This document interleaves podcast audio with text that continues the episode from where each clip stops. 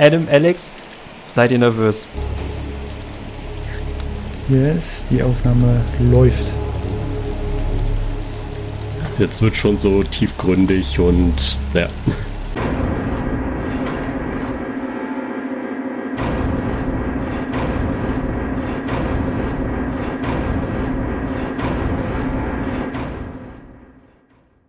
In meinen rastlosen Träumen sehe ich diese Stadt, Silent Hill.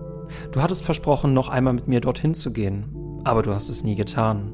Nun, ich bin jetzt alleine hier an unserem speziellen Ort. Ich warte auf dich. Liebe Leute, willkommen zu diesem Let's Dive into Silent Hill 2. Wir, und wir bedeutet Adam O1, Silent Hill, Silent Honesty und ich wir wollen alles in Silent Hill 2 analysieren. Jedes Item, jeden Raum, jedes Monster und jeden Partikel in der Luft dieses unheimlichen Horrorspiels. Dafür haben wir uns drei Regeln aufgestellt. Alles wird analysiert, von Anfang bis Ende in chronologischer Reihenfolge des Spiels und deshalb wird auch alles gespoilert. Das bedeutet, selbst wenn ihr, den, wenn ihr den Albtraum von Silent Hill 2 noch selbst erleben wollt, dann spielt es zuerst und kommt später wieder, weil wir, wir spoilern brutal. Und als letztes sollten wir, sollten wir merken, dass wir irgendwas vergessen haben, werden wir es in Postmortem-Folgen nach dem Ende des Spiels besprechen. Aber lasst uns erstmal so weit kommen. Folge 1 erscheint kostenlos für alle hier auf CCG. Alle weiteren Folgen erscheinen exklusiv auf Steady und Patreon. Monatliches Abo ab 5 Euro. Link in der Videobeschreibung. Schaut gerne mal vorbei. Und bevor wir damit beginnen, müssen wir ein Axiom festhalten, eine Basis, einen roten Faden, an, an dem wir alles analysieren. Ähm, und das ist folgendes. Das ist der Schlüssel, mit dem wir quasi diese Geheimnisse aufschließen. Wir sagen aber auch, es gibt keine komplette Wahrheit über Silent Hill 2. Selbst die EntwicklerInnen haben gesagt, ähm, alles ist auch der Interpretation überlassen. Deswegen alles, was wir sagen, ist auch zum großen Teil Interpretation, was man festhalten kann und was wir auch festhalten müssen. Ähm, der Protagonist in Silent Hill 2, James Sunderland, tötete vor mehreren Jahren seine Frau, die an einer schweren Krankheit gelitten hat. Seitdem ist er von Schuld geplagt. Das mit dem Tod ist offiziell, das mit der Schuld geplagt an sich auch und alles ab hier wird dann sehr, sehr interpretatorisch.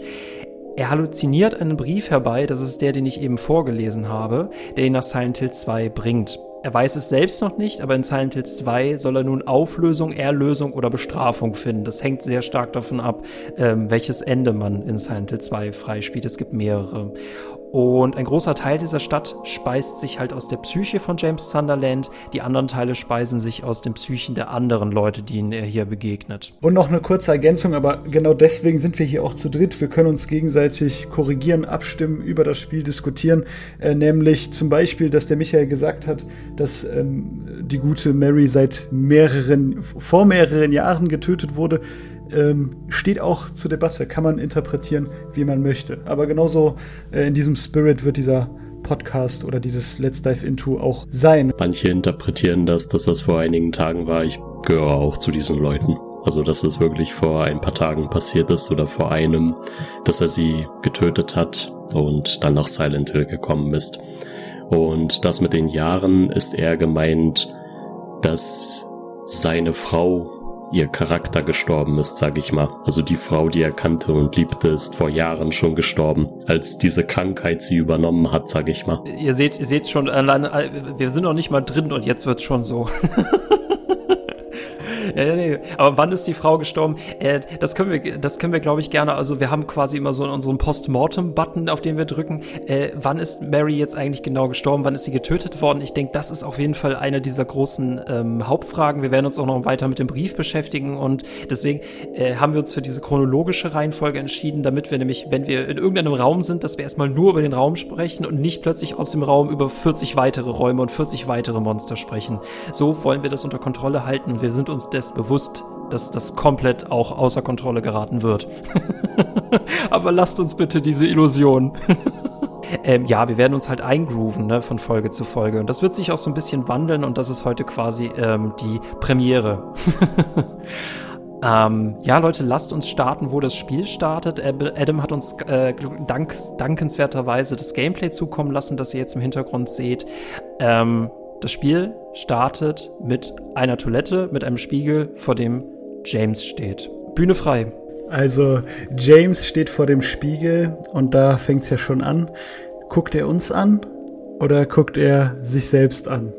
Ich glaube, Masahiro Ito hat gesagt, ähm, dass er es nicht tut, also dass er nicht uns anschaut. Aber wenn man die Helligkeit erhöht, was der liebe Michael hier bestimmt einblenden wird, äh, guckt er ja eigentlich uns, den Spieler, an. Ähm, wie man das interpretieren kann, ja, das äh, ist eine gute Frage. Guckt er den Spieler an, der ihn ja in irgendeiner Weise verkörpert? Ich könnte, eher, ich könnte mir eher vorstellen, dass er so ein bisschen hinter sich gucken möchte, weil es alles schon sehr verrückt ist, einen Brief von seiner toten Frau zu bekommen und so weiter. Dass er so ein bisschen Wahnvorstellungen hat und das Gefühl hat, verfolgt zu werden, wozu wir auch später ein bisschen kommen werden. Das stimmt, das könnte auch so ein bisschen den Geist der Vergangenheit, er guckt ja hinter sich, ähm, äh, symbolisieren. Die, die Schuld. Ja, die Schuld. Mh, genau, die ihn verfolgt und nicht mehr in Ruhe lässt. Reflexion ist auf jeden Fall ein zentrales Element. Ne? Also er ist jetzt gerade kurz, also vor wenigen Minuten ist er in Silent Hill 2 an, äh, angekommen auf dieser Aussichtsplattform und äh, er hinterfragt sich ja permanent, was er da eigentlich tut. Ne? Deswegen, und das ist wahrscheinlich auch einer der ersten Momente. Ähm, ja, wir können die Helligkeit hochstellen und da hat es sich irgendwie so ein bisschen diese Theorie äh, über die Jahre ähm, äh, erhärtet, äh, dass er den Spieler direkt anschaut, wie du meintest schon, Adam. Äh, Masahiro Ito hat vor kurzem ähm, oder vor einiger Zeit halt gesagt, sagt, nee, das stimmt nicht, er schaut sich halt selbst an und es nervt ihn auch so ein bisschen, dass die Leute daraus eine Theorie machen. Aber man kann aus jedem Detail in Silent Hill 2 machen, deswegen das dürfte ihn eigentlich nicht wundern. genau, weil dieser Raum ist schon so vollgestopft, äh, darüber könnten wir schon alleine eine Stunde reden. Eben, ich möchte nur kurz, äh, das ist eine vollkommene Interpretation von mir, aber dieser Raum, diese Toilette gehört zu einem Observation Observationsdeck vom Toluca Lake. Und Silent Hill ist ja eigentlich, wenn wir Silent Hill nicht als Silent Hill kennen würden, ein Freizeitort. Ja? Ein Ort, an dem Leute Urlaub machen, an dem es so einen schönen See gibt und ja, wo es den Leuten gut gehen soll. Also äh, ich glaube, Tourismus ist ganz wichtig für die Stadt von Silent Hill, für die eigentliche Stadt von Silent Hill. Und das hier ist ein Observationsdeck, was man auf dem Weg zu Silent Hill ähm, ja, äh, betrachten kann. Und das hier ist die Toilette dazu.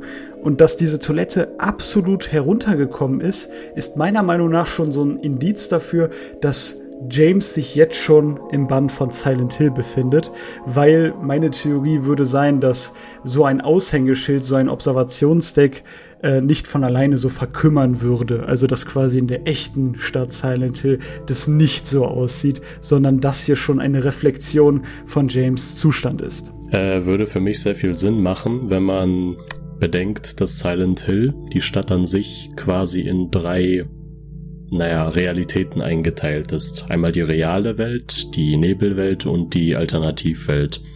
Genau, und James wurde von Anfang an direkt in die Nebelwelt gezogen. Also er war an keinem einzigen, an keiner einzigen Stelle im Spiel in der realen Welt. Und ja, also dass es sein Gemüt widerspiegelt mit dieser versifften alten Toilette und so weiter, das macht sehr viel Sinn. Also, das ist garantiert nicht die reale Welt, sondern die Nebelwelt. Deswegen Adams Aussage ist sehr passend, sehr plausibel. Yes, das, erste Theorie bestätigt. ja. Genau, wir machen so ein Punktesystem mit rein.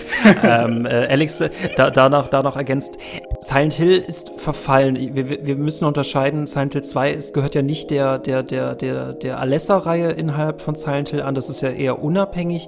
Ähm, ist Silent Hill, ist Silent Hill verfallen oder ist das überhaupt für dieses Spiel relevant? Also würde es theoretisch sogar noch ein Silent Hill geben, unabhängig von James, das sogar noch existiert und auch funktioniert und nicht monströs ist? Die Antwort ist ganz klar ja. Ich habe schon mal ein Video darüber gemacht, wie wohl die reale Welt aussehen würde, außerhalb der Nebelwelt und der Otherworld. Und im Gegensatz zum Silent Hill Film wo die Stadt eine Geisterstadt ist, verlassen und gefährlich wegen den toxischen Dämpfen, die unter der Stadt immer noch glühen, ist es in den Spielen in der Reihe immer noch ein Urlaubsort. Und er ist belebt und da gibt es extrem wenig bis gar keine äh, verrückten Sachen, also keine Monster, keine paranormalen Dinge und so weiter. Genau. Also es ist eine belebte Stadt, da leben Leute, der Tourismus boomt. Das war nämlich auch meine Frage, wie konnten James und Mary bitte vorher Urlaub machen, wenn das ja eine Geisterstadt ist? Denn laut Masahiro Ito ist es auch so, dass sie Urlaub nach den Ereignissen des ersten Silent Hills gemacht haben zusammen. Was ja an sich keinen Sinn machen würde, weil nach dieser ganzen okkulten Geschichte mit Alessa und so weiter und wo die Stadt in Anführungsstrichen zerstört wurde, würde es ja keinen Sinn machen. Aber wenn man dann mit einbezieht, dass die reale Welt wieder anders ist. Dazu ergänzend, wo, wo ähm, werden wir überhaupt einmal Zeuge dieser realen Welt, äh, wenn wir uns jetzt mal nicht in einem Geist irgendeiner Person befinden, die wegen Schuld nach Silent Hill geht? Also können wir Silent Hill in den Spielen noch einmal normal erleben? Ich glaube, um da kurz einzuhaken, wir sehen es in Videos, richtig, Alex? Also in, in manchen Videos sehen wir Silent Hill so, wie es eigentlich ist. Auch hier in dem Spiel werden wir das auch noch sehen, wie, wie Mary in, in Silent Hill in dem Hotel ist und es ihr gut geht. Ich würde sagen, also ich glaube, in Videos sehen wir das öfters, aber haben wir das auch schon gespielt? Das kann vielleicht der Alex äh, erläutern. Sehr, sehr, sehr kurz. Also in Silent Hill 2 kommt es zu keiner einzigen Szene, wo wir in der realen Welt sind. Also wir werden direkt am Anfang in die Nebelwelt gezogen und später in die Alternativwelt. Und ähm, hingegen aber in anderen Silent Hill Teilen, wie in Silent Hill Origins zum Beispiel, da sehen wir im guten Ende ganz kurz, äh, wie Travis die Nebelwelt verlässt und wieder in die reale Welt zurückkehrt. Und ich glaube auch so ganz kurz am Anfang von Silent Hill Origins ist Travis ebenso in der realen Welt, wird dann aber in die Nebelwelt reingezogen, nach dem Verbrennen des Gillespie-Hauses.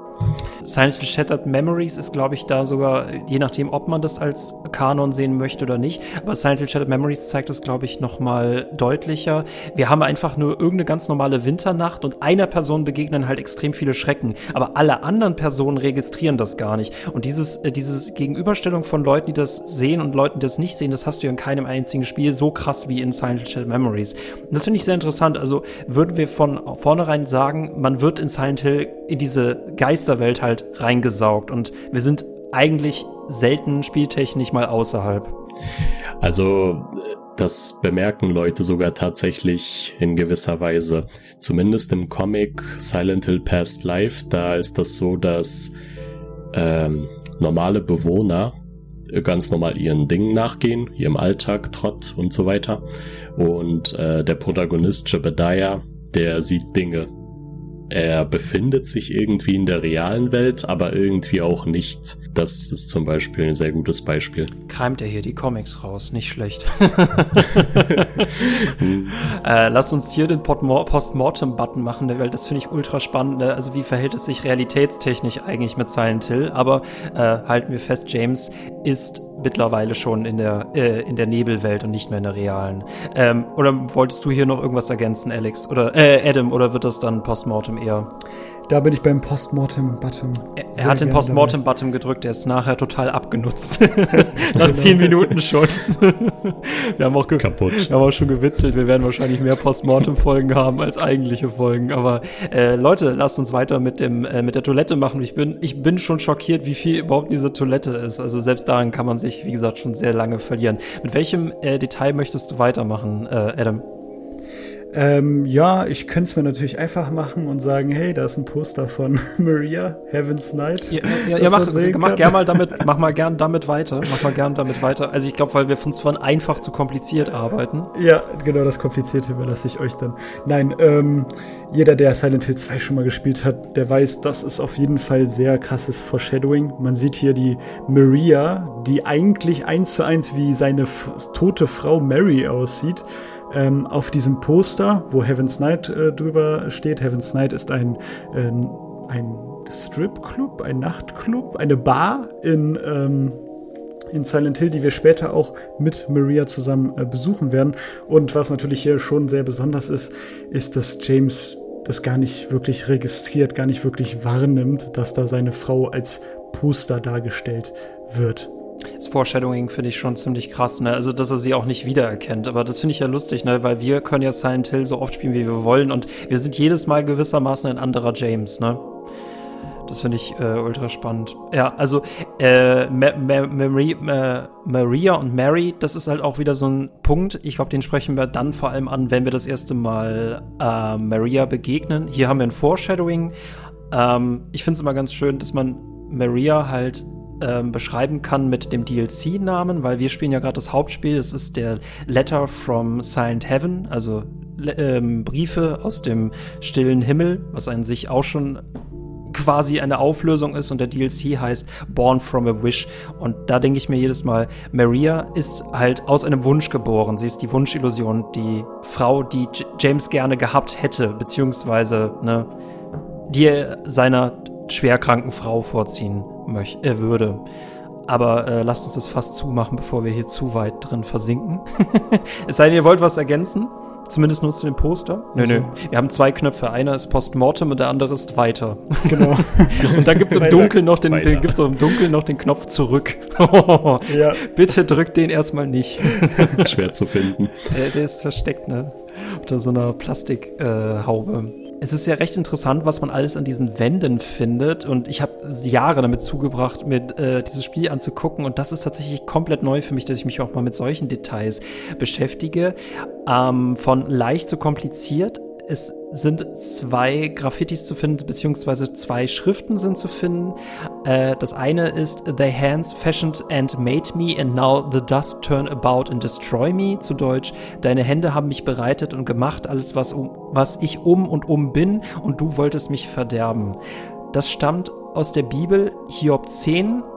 Das andere ist ein anderer Spruch, while I'm decaying like a rotten thing, like a garment that is moth-eaten, zu Deutsch, der ich doch wie Modder vergehe und wie ein Kleid, das die Motten fressen. Hiob 13. Habt ihr dafür Interpretationen für mich?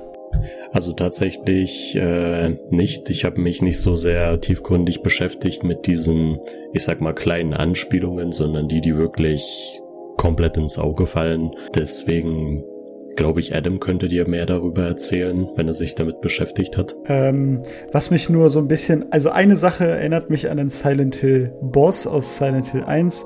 Das ist das mit dem, dass das mit der Motte erwähnt wird. Es gibt ja den, den äh, einen Mottenboss, den Float Stinger.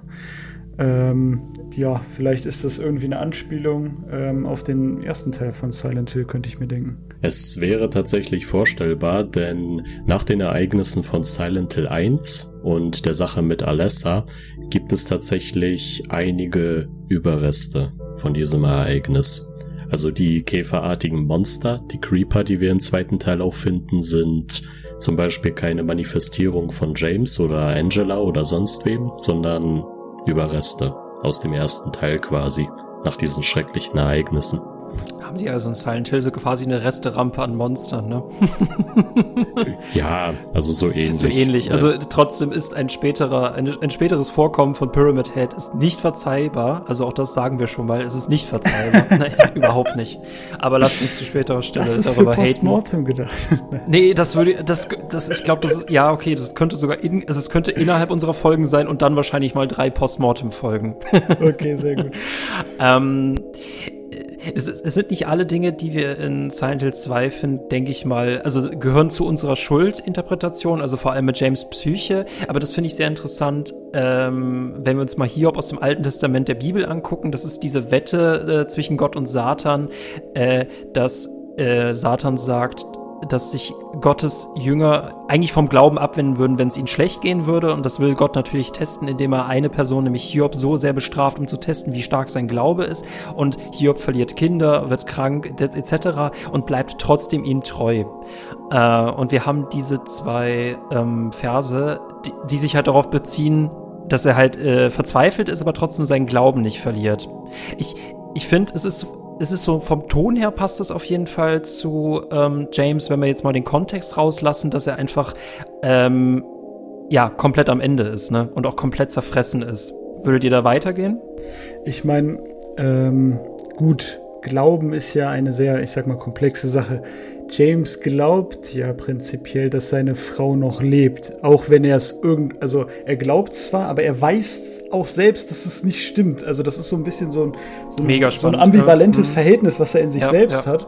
Und er geht ja durch die Hölle durch mit dem Also, und das, was, das Einzige, was ihn bestärkt daran, er möchte ja keinen in Silent Hill retten. Er hilft ja auch den Charakteren jetzt nicht groß. Er ist ja auch nicht groß auf sein eigenes Überleben bedacht. Das Einzige, was ihn daran, äh, äh, oder was ihm Mut gibt, Kraft gibt, da weiterzumachen, ist halt der Glaube daran, dass Mary noch lebt. Also, vielleicht kann man es so ein bisschen verknüpfen. Super, finde ich gut. Naja, lässt sich halt, also genau, das ist an sich äh, Glaube hier mit seiner Wahnvorstellung, ne? Äh, genau, ja. Boah, finde ich gut. Hm? Ich würde darin vor allem so den Glauben an das Leben an sich sehen für James. Also er glaubt gerade nicht, dass er ohne Mary leben kann oder mit der Schuld, dass er sie getötet hat, aber in einigen Enden sieht man, dass er diesen Glauben nicht verliert. Also wenn er das dann, dann Silent Hill verlässt, zusammen mit Laura, oder dass er sogar dieses Ritual ausführt, um Mary wiederzubeleben, Einfach, dass er weiterlebt, dass er nicht den Glauben an das Leben verliert. So, das ist jetzt kurz aus der Luft. Nee, nee, aber äh, Gänsehaut trotzdem.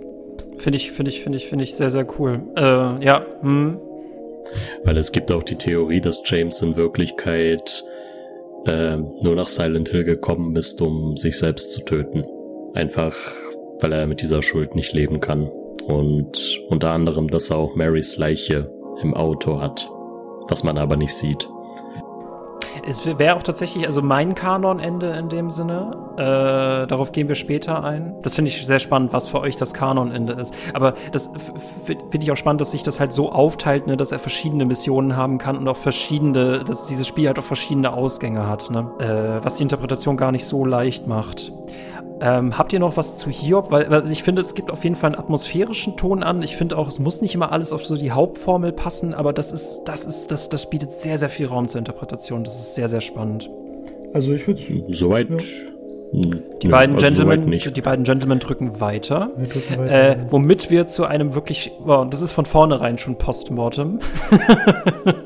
okay. Wir haben eine recht, sie haben eine recht merkwürdig, ein recht merkwürdiges Graffiti, das wir euch auch hier einblenden, das sich in dieser Toilette befindet. Ein komisches kleines Wesen, es sieht ein bisschen E.T.-artig aus, das die Hände von sich streckt und es hat mehrere Ringe um den Bauch und steht da rum mit äh, irgendwelchen Glyphen drumherum.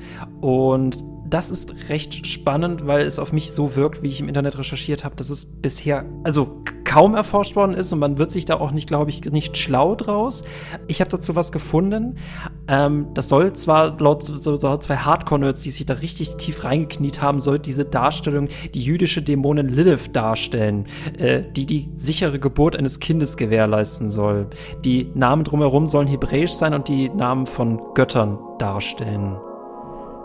Bevor ich darauf weiter eingehe, was ich dazu gefunden habe, habt ihr mir, habt ihr irgendwas dazu? Sagt euch das irgendwas? Ich sag's mal so, es war schon im ersten Silent Hill so, dass auf den Kabbalah angespielt wurde. Und unter anderem was die Flüssigkeit Aglaophotis angeht, was ja Dämonen vertreibt und so weiter. Also es würde mich nicht wundern, wenn das wirklich wieder so eine Anspielung ist in Silent Hill 2 auf die Religion und so. Ja, ich meine, für mich ist, ähm, ich sehe das genauso wie der ähm, Alex. Vor allem, man muss sich ja immer fragen, okay, wie wir, wir, gehen ja davon aus, dass in Silent Hill die ganzen, ich sag mal, äh, die ganze Schuld der Leute verarbeitet wird und manifestiert wird. Aber so das Übergreifende, wieso das so ist, wird ja in ähm, Silent Hill 1 durch Alessa, aka durch Dämonen erklärt. Und dass hier ein Dämon gezeigt wird, zeigt ja auch wieder mal dieses, dieses Ground-Level, ja, wieso ist das alles? Ja, das ist durch Dämonen. In irgendeiner Weise ist da Dämonenkraft hinter, die das irgendwie in dieser Stadt alles auslöst. Und das finde ich auch schön, dass Silent Hill 2 das direkt im allerersten Raum hat, quasi als äh, nochmal so, so Basislevel, so irgendwo ganz hinten in deiner Interpretationsebene musst du äh, wissen, okay, das wurde alles in irgendeiner Weise äh, durch, den Dä durch irgendeinen Dämon ausgelöst. So ist zumindest meine Interpretation davon. Dieser ähm, Hardcore-Nerd, von dem ich das habe, ähm, namens Night Strike, äh, der hat das in einem Silent Hill Forum gepostet, setzt sich halt viel mit auch Kabbalah auseinander. Ähm, er hat dazu, das finde ich total interessant, das lese ich als Zitat vor.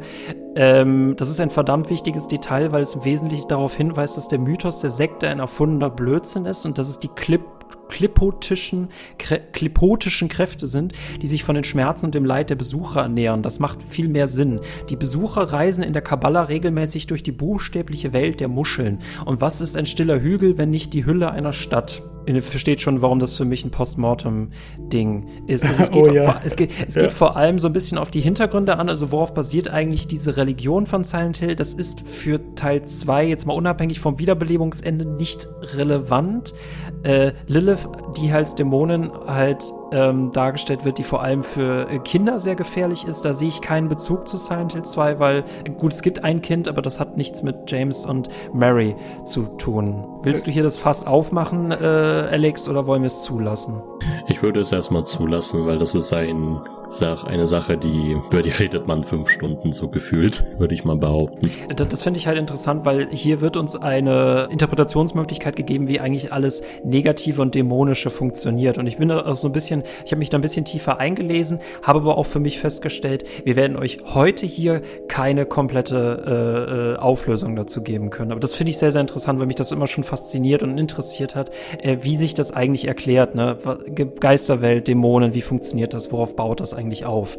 Lassen wir das so. Äh, die Clip klepotischen Kräfte sind hier am Werk. Also ja. Silent Hill, ja. Silent Hill könnte, also ich finde es interessant, lest euch, das mal, lest euch das mal im Forum durch, wie die Leute dann verwirrt sind. Jetzt sag uns doch endlich, was das ist. Und er, er geht eigentlich nicht mehr viel weiter drauf ein, sondern verlinkt nur irgendwelche Sachen. Ich, ich möchte auch sagen, wir werden hier uns viele Interpretationen angucken, wir werden aber jetzt nicht alles für bare Münze nehmen. Und ich glaube, manche Leute haben sich da auch vielleicht ein bisschen verrannt. Also finde ich aber ultra spannend, vor allem, weil die Leute, ich finde es cool, dass er dieses dass er diese Zeichnung halt wieder gefunden hat, ne? Weil ich finde diese Graffiti-Sprüche, das ist leichter zu finden, aber das geht auf jeden Fall auf das ähm, Hebräische zurück, beziehungsweise ein jüdisches Textamulett. Also Lilith taucht ja auch in mehreren äh, Überlieferungen, in mehreren Religionen auf. Alex hat die Vermutung, dass äh, Nightstrike einfach nur einen Dämon heraufbeschwören möchte. Wir wissen nicht, ob er damit Erfolg gehabt hat, also richte uns das gerne mal aus. Aber gut, vielen, vielen Dank dafür auf jeden Fall. Äh, ja, in der Toilette kann man ein Juwel finden, aber äh, wollen wir darauf noch weiter eingehen, denn es hängt mit dem UFO-Ende zusammen. Also man kann es ja kurz erwähnen, ne, man braucht es und verwendet dann drei Stellen, um es, um das UFO-Ende zu bekommen. Aber ich persönlich habe noch eine sehr wichtige Sache, die es in der Toilette gibt. Ja, bitte doch. Und zwar James Handbewegung vor dem Spiegel. Wie er mhm. seine Hand über sein Gesicht so gleiten lässt, sag ich mal. Was glaubt ihr, was bedeutet das? Hat es einen christlichen Bezug? Oder tauft er sich selber? Was tut er da? Also laut Quellen soll das eine Prüfung für ihn sein, ob es die Realität ist oder ein Traum. Denn es ist schon sehr krank, dass man von seiner eigentlich verstorbenen Ehefrau einen Brief bekommt. Und James, der prüft so vor dem Spiegel, träume ich eigentlich oder ist das alles real? Deswegen macht er so diese Handbewegung. So ähnlich wie luzides Träumen funktioniert, also dieses Klarträumen, dass man sich bewusst ist, dass man träumt und dann kann man den Traum quasi kontrollieren. Da gibt es ja so bestimmte Tests für, dass man zum Beispiel den Finger durch die eigene Hand bekommt und so weiter. Genau, und er prüft damit, ist das wirklich alles real oder spinne ich komplett? Aber er scheint es danach ja auch nie wieder äh, zu machen, ne? Ja, es ist für ihn dann die Realität. Also er hat damit selbst sich selbst schon bewiesen, okay, ich träume nicht. Gut. Also gut, er ist schon, er ist, er ist schon, er ist schon eingestiegen, ne? Und es gibt jetzt auch keinen, es gibt den Point of No Return, das ist jetzt auch schon eingetreten, ne? Genau, also er leugnet nicht mehr, dass das die Realität ist an dieser Stelle. Sehr interessant, Alex. Ich habe mir die Szene gerade nochmal angeschaut und ich, hab, ich bin irgendwie immer davon ausgegangen, dass er sein Gesicht wäscht oder irgendwie so etwas in die Richtung macht. Aber du hast vollkommen recht, er, er toucht sich einfach nur ins Gesicht. Also man würde meinen, fast unnötig. Aber mit deiner Interpretation ergibt das schon, schon sehr viel Sinn, ja.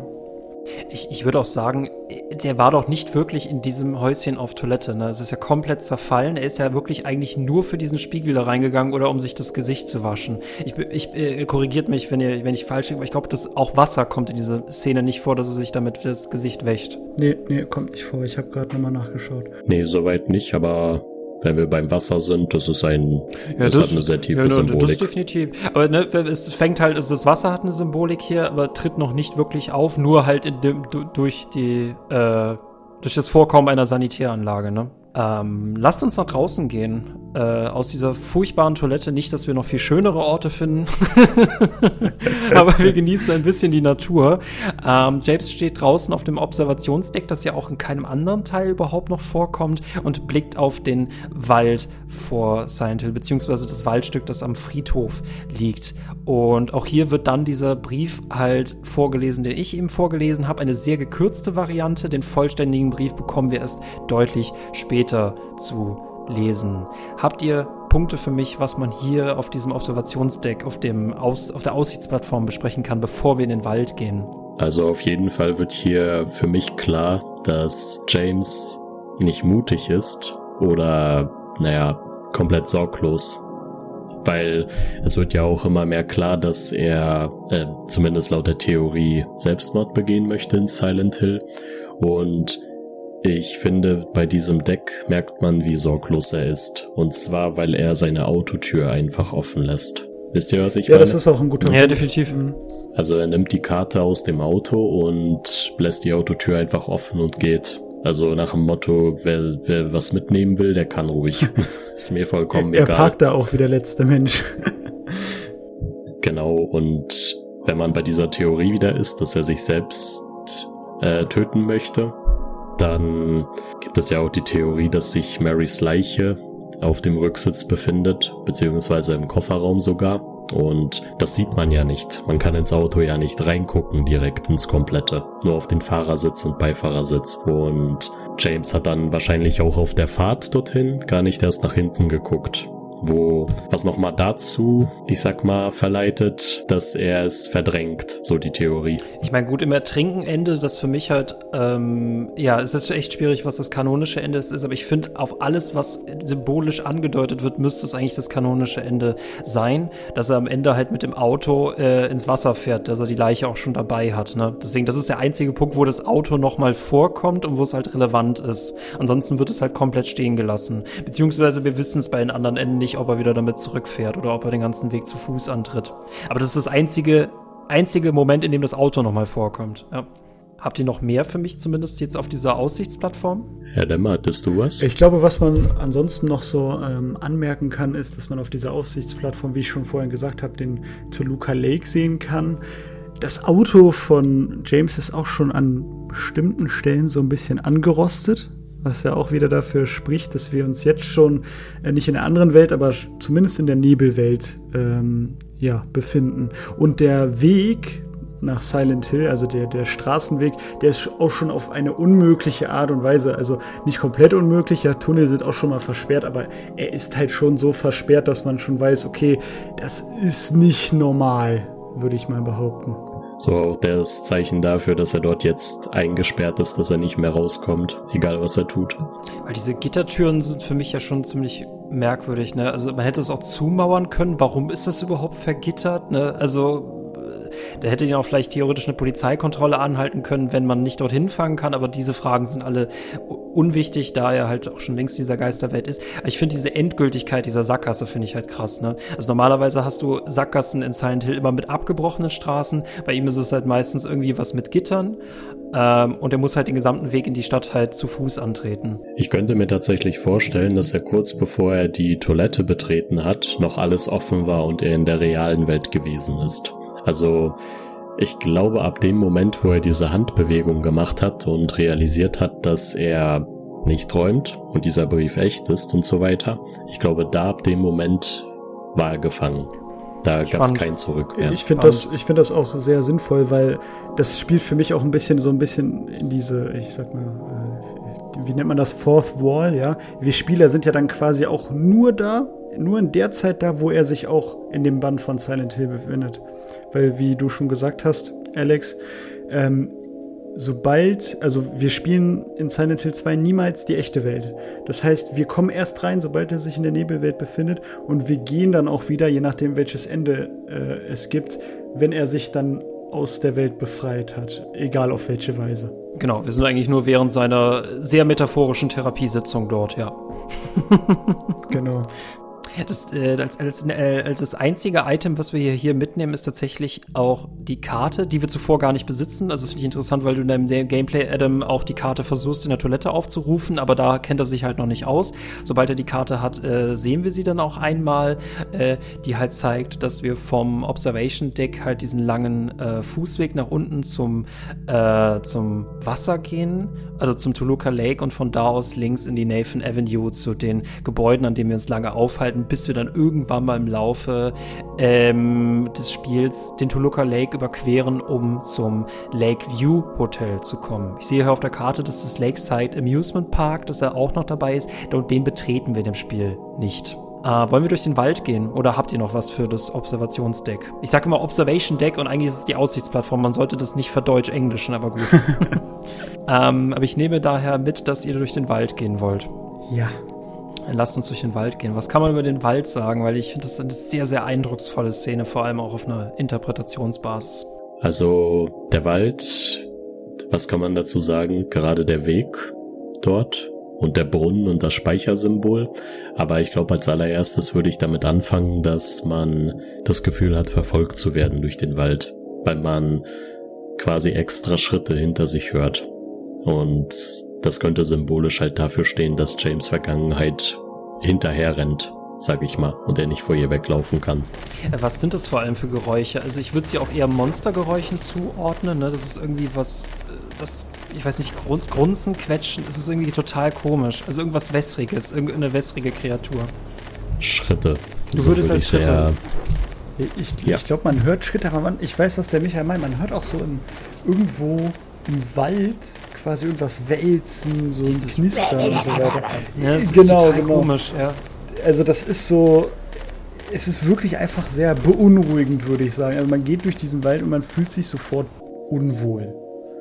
Ähm, und wie der Alex auch schon sagte, dieser Weg ist auch sehr lange, was halt auch so ein bisschen den Point of No Return noch mehr signalisiert, ja, weil man als Spieler will man ja äh, keinen unnötigen Weg gehen und dann ist dieser lange Weg halt eben etwas, was einen davon abschreckt, wieder äh, nach hinten äh, zurückgehen zu gehen. Ja, und vor allem, weil du das Gefühl hast, dass du dich jetzt immer weiter von der Zivilisation bewegst, ne? von, der, von der Sicherheit in dem Sinne. Und ich finde es interessant, weil es wirklich diese zwei ähm, Szenen gibt. Einmal dieser lange, lange, lange Waldweg, der erstmal ka kaum Inhalt bietet, genauso wie die Bootsfahrt. Also wir haben zwei große ähm, zwei große Wege in dem Sinne. Frage ist, ob man das analysieren kann. Warum geht er gerade durch den Wald? Ich finde gerade die Wasserszene, also das, das, das Schippern über den Toluca Lake, das kann man sehr wohl sehr leicht interpretieren. Die Reise durch den Wald, ich weiß es nicht. Also, dass der Weg so lang ist, das kommt äh, tatsächlich nicht nur einmal vor. Auch im Toluca Prison geht man so eine Treppe ah, sehr, ja, sehr, okay. sehr, sehr lange Stimmt, hoch. Ja, ja. Ne? Und ich glaube, damit will die Stadt sagen, du kannst jetzt nicht mehr zurück. Garantiert nicht. Also, du hast jetzt schon so einen langen Weg hinter dir. Weitergehen, bitte. Und genauso das könnte ich, könnte ich das im Wald interpretieren. Ja, ich glaube auch, das ist so eine Art Stilmittel, das das Spiel verwendet, um dir zu zeigen, hier, es geht nach vorne, du kannst nicht mehr zurück. Hätte mich nur gefragt, ob, der, ob, der, ob die Waldthematik noch was hat, weil wir haben echt selten Wälder in äh, Silent Hill. Also Shattered Memories haben wir einen, auch wenn man den jetzt nicht unbedingt zum Kanon zählen soll. Ich finde es sowieso sehr schön, wie viele Naturgebiete man äh, in Silent Hill 2 gerade sieht. Weil äh, bei den anderen Spielen ist es halt wirklich nur meistens die Stadt. Also beim Wald äh, wüsste ich nur eine Sache. Da gab es diesen einen Mord von Walter Sullivan aus Silent Hill 4 äh, zu dieser Zeit oder vor der Zeit von Silent Hill 2. Das wäre so eine Sache, aber die hätte ja weniger was mit Silent Hill 2 zu tun. Lassen wir das so stehen. Außer eine kurze Erwähnung. Das, was mich interessiert, äh, wir haben dann später einen Brunnen, in den wir reingucken und ein rotes Viereck sehen. Das wird auch von nun an äh, die Speichermöglichkeit sein, in diese roten Vierecke reinzugucken und dann so ein rotes Flimmern zu erleben. Habt ihr dafür Interpretationen für mich? Weil das ist schon sehr ich finde es schon recht gamey. Er sagt selbst von sich, James, er hat das Gefühl, wenn er diesen Schacht guckt und auf dieses rote Blatt guckt, als ob er in sich selbst hineinsehen würde. Aber die Farbe und die Form, das ist halt wirklich sehr merkwürdig. Äh, ja, diese roten Vierecke. Laut vielen Interpretationen soll das, sollen das die Monster in Silent Hill darstellen, also die Monster, die sich auf James beziehen, weil am Ende, ich glaube, das sind neun, neun äh, so Symbole da sind, die alle neun Monster für James darstellen sollen. Das ist so das, was ich dazu herausgefunden habe. Also tatsächlich äh, sollen zumindest die neun äh, Vierecke am Ende des Spiels wirklich laut Masahiro Ito die neuen Erscheinungen, die James sieht, ähm, symbolisieren. Ja. Also genau, damit sind sehr wahrscheinlich die Monster gemeint, die sich durch ihn oder durch Angela oder sonst wen manifestiert haben. Und eigentlich gibt es auch zehn Monster, aber ein Monster dazu zählt ja nicht, wie wir schon äh, vorhin gesagt haben. Die Creeper, diese Käfermonster, die stammen ja von Alessa. Genau, da bleiben nur noch neun Monster übrig und das soll zumindest die neun Vierecke am Ende symbolisieren. Ohne irgendwen zu krass zu verwirren, würde zu diesen neun Vierecken auch der Prisoner zählen? Ich denke schon, ja. Mhm. Ich glaube schon, aber das können wir ja dann äh, für die. wenn wir diese neuen äh, Vierecke sehen, werden wir euch die natürlich auch gerne nennen. Ich finde es sehr cool. Okay, wir haben ein gutes Sicherheitssystem, bevor wir zu vorschnell werden. Sehr, sehr gut. Ich wollte euch nur testen. Alles klar. Nee, aber gerade weil wir, gut, wir haben hier das erste Viereck und wir werden halt immer wieder nur einzelne Vierecke haben, bevor wir mal alle neun auf einmal sehen. Aber äh, es sind halt die Speichermöglichkeiten. Und ich finde es interessant, wie zum Beispiel das Spiel Lost in Vivo hat auch rote Vierecke, was eine Anspielung auf Silent Hill 2 ist, ohne sich, also ich würde nicht sagen, dass Lost in Vivo wirklich interpretationstechnisch viel damit macht, aber es ist recht simpel ne? Weil normalerweise bei Resident Evil haben wir halt äh, äh, Tintenpatronen für eine Schreibmaschine, um dort zu speichern. Und hier gucken wir in ein rotes Viereck und sch schreiben eigentlich nichts dorthin. Wir gucken nur rein. Ich meine, es passt so gut zu dem Vibe von Silent Hill 2.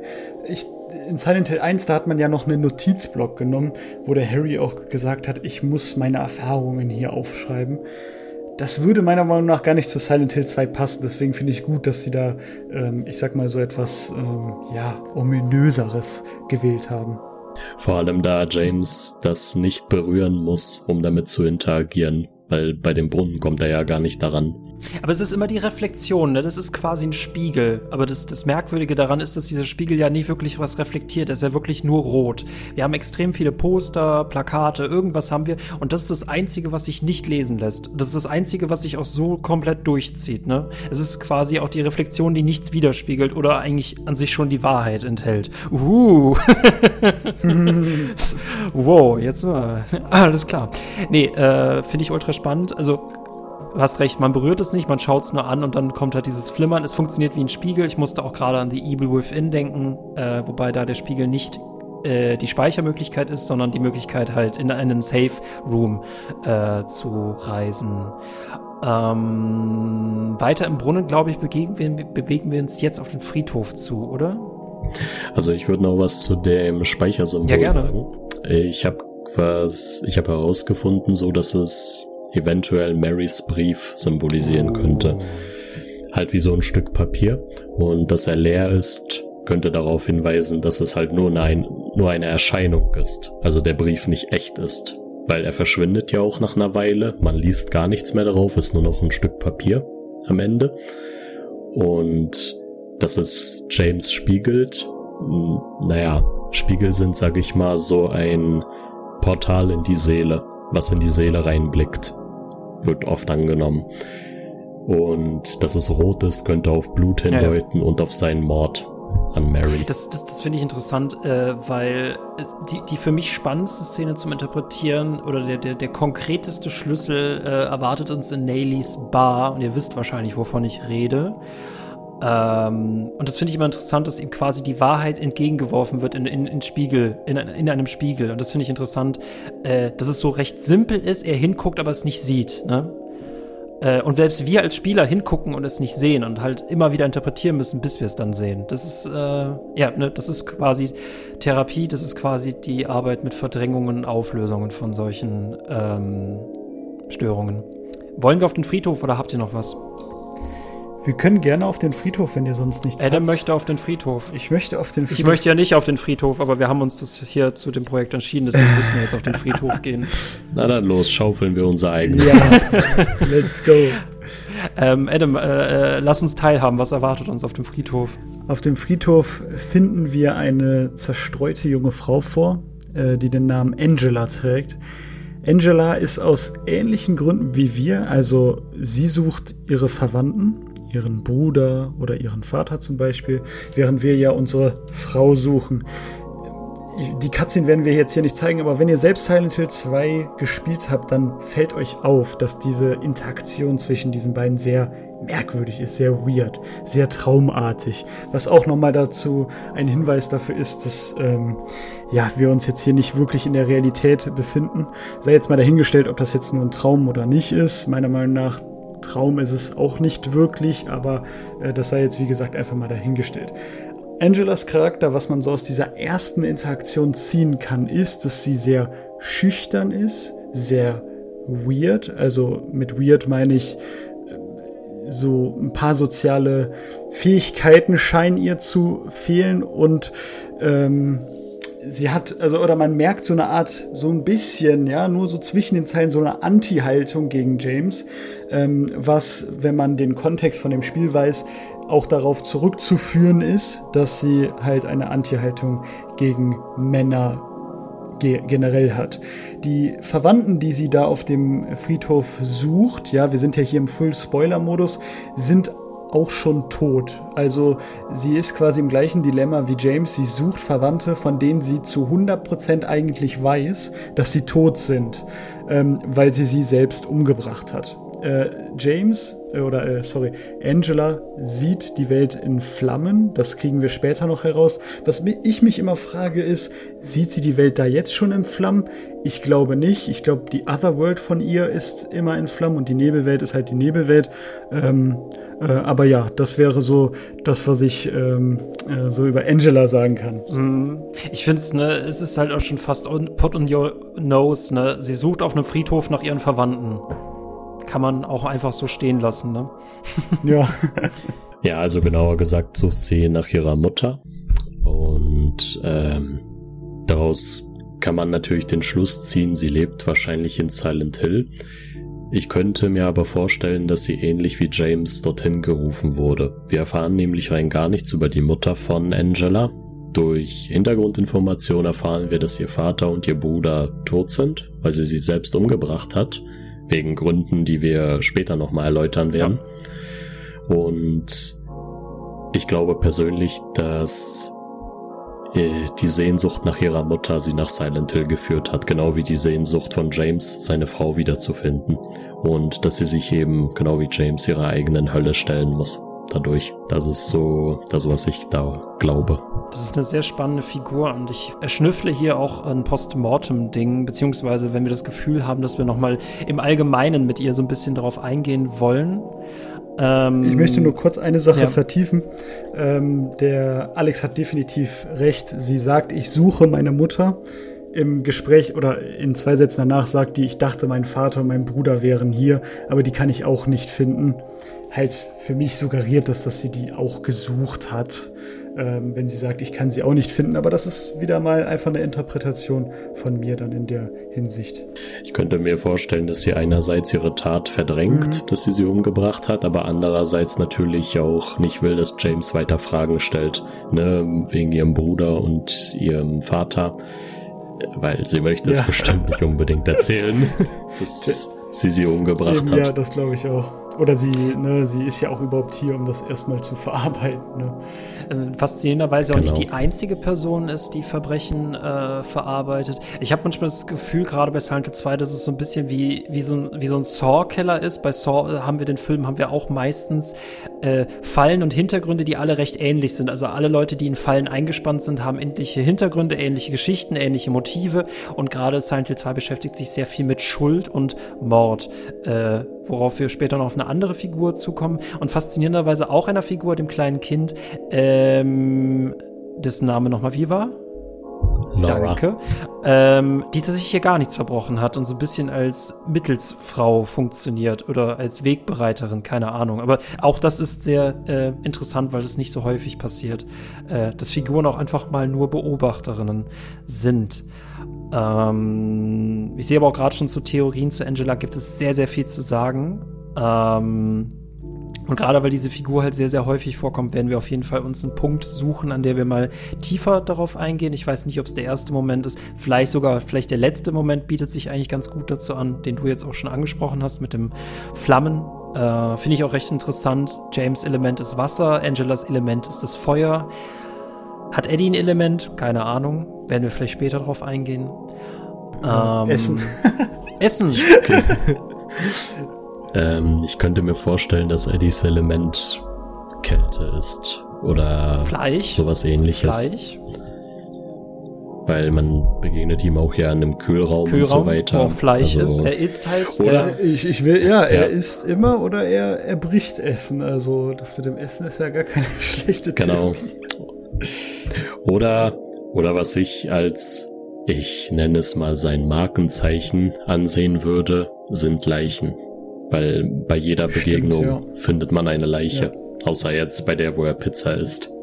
Ja, das Stimmt, das ist die einzige, wo er mal, wo er sich, wo er sich selbst mal in Ruhe lässt. Ja. Auch eine sehr, sehr spannende Figur. Ähm, ich habe so ein bisschen die Vermutung, wo ihr hin wollt, äh, weil ihr, glaube ich, die erste Folge nicht ohne Analyse des ersten Monsters beenden wollt. Wobei wir jetzt bei einer Stunde sind. Mhm.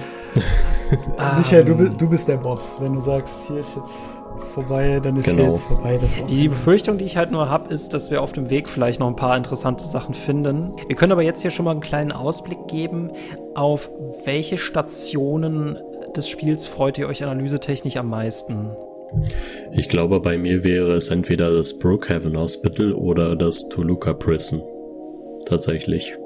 Ich muss zugeben, ich freue mich am meisten auf die Charaktere. Also ich, ich liebe es, diese Charaktere zu interpretieren und ähm, äh, immer so in, ich sag mal, verschiedenen Blickwinkeln zu beleuchten. Also ich, ich freue mich eher auf die Charaktere als auf bestimmte Orte, ja. Das, das, ist echt schwer, ne? Und äh, dann nehme ich halt das dritte. Wir sind die Dreifaltigkeit von Silent Hill 2. Ich nehme die Monster. genau. Das sagt Lansquid auch immer. Ähm, das Spannendste an, an Horrorspielen sind meistens die Monster, weil sie so viel über die Welt aussagen. Und ich finde, sie sind auch eigentlich die, die, die, die, die, während die Orte sehr geheimnisvoll sind, die Charaktere sehr geheimnisvoll sind, sind die Monster verglichen sehr, sehr ehrlich, weil ihnen halt ihre Bedeutung halt auch krass ins Gesicht geschrieben steht. Und äh, ich bin sehr gespannt darauf. Vor allem auf den Pyramid Head. Das ist für mich so ein Highlight dieses Spiels und ich glaube auch eines der bekanntesten Monster. Und leider hat ihm seine Bekanntschaft dermaßen geschadet, dass es dann leider auch in anderen Spielen vorkommt. Es tut mir leid, Pyramid Head. Ist sehr schade, ja. Mm. Einerseits, mm. einerseits freut man sich über seine Popularität, aber mm, andererseits wird er missbraucht, sagen wir es mal so. Das ist ein ironisches Ende für ihn, ne? ja, eigentlich schon. Ja. Ähm, ich will mit euch über den Pyramid reden. Vor allem dieses Gefängnis finde ich sehr spannend. Ähm, das Apartment finde ich sehr spannend.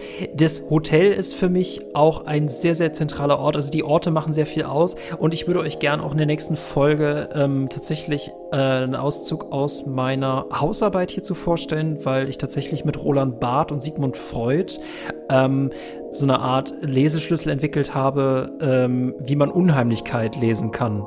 Also vor allem, wie Silent Hill mit Unheimlichkeit spielt und wie es Symbole halt nimmt und miteinander vermischt, um daraus neue ähm, Bedeutungen zu kreieren. Vor allem auch gerade beim Pyramid Head, wie viele verschiedene Symboliken hier aufeinandertreffen.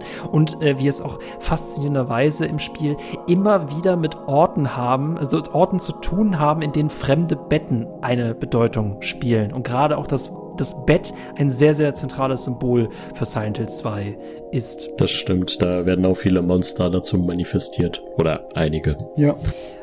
Wollt ihr hier noch was zu zur ersten Folge ergänzen? Naja, also wir waren ja beim Friedhof zum Ende. Ähm, wieder ein weiteres Zeichen, dass James nur dass es James komplett egal ist, was mit ihm passiert. Ne, wie er sagt, äh, Silent Hill ist gefährlich. Ach, ist mir doch egal. Ich suche meine Frau und so weiter. Ist wieder die Sorglosigkeit und die möglichen unterbewussten Suizidgedanken. Weil richtig Angst hat er eigentlich nie. Also ja, immer mal wieder, aber ähm, er geht damit sehr, sehr tough um, das, was ihm begegnet. Genau, ähm, das wird mit Mut und Tough sein verwechselt oftmals, aber in Wirklichkeit, wenn man immer weiter ins Spiel geht, merkt man einfach nur, der ist einfach sorglos. Den juckt gar nichts mehr. Genau, er springt ja auch dunkle Löcher, wo man nicht den Boden sieht, einfach runter. Oder steckt seine Hände in irgendwo rein, wo man es nicht reinstecken sollte. In eine versiffte Toilette zum Beispiel. ähm, und wäscht sich danach nicht die Hände und so weiter.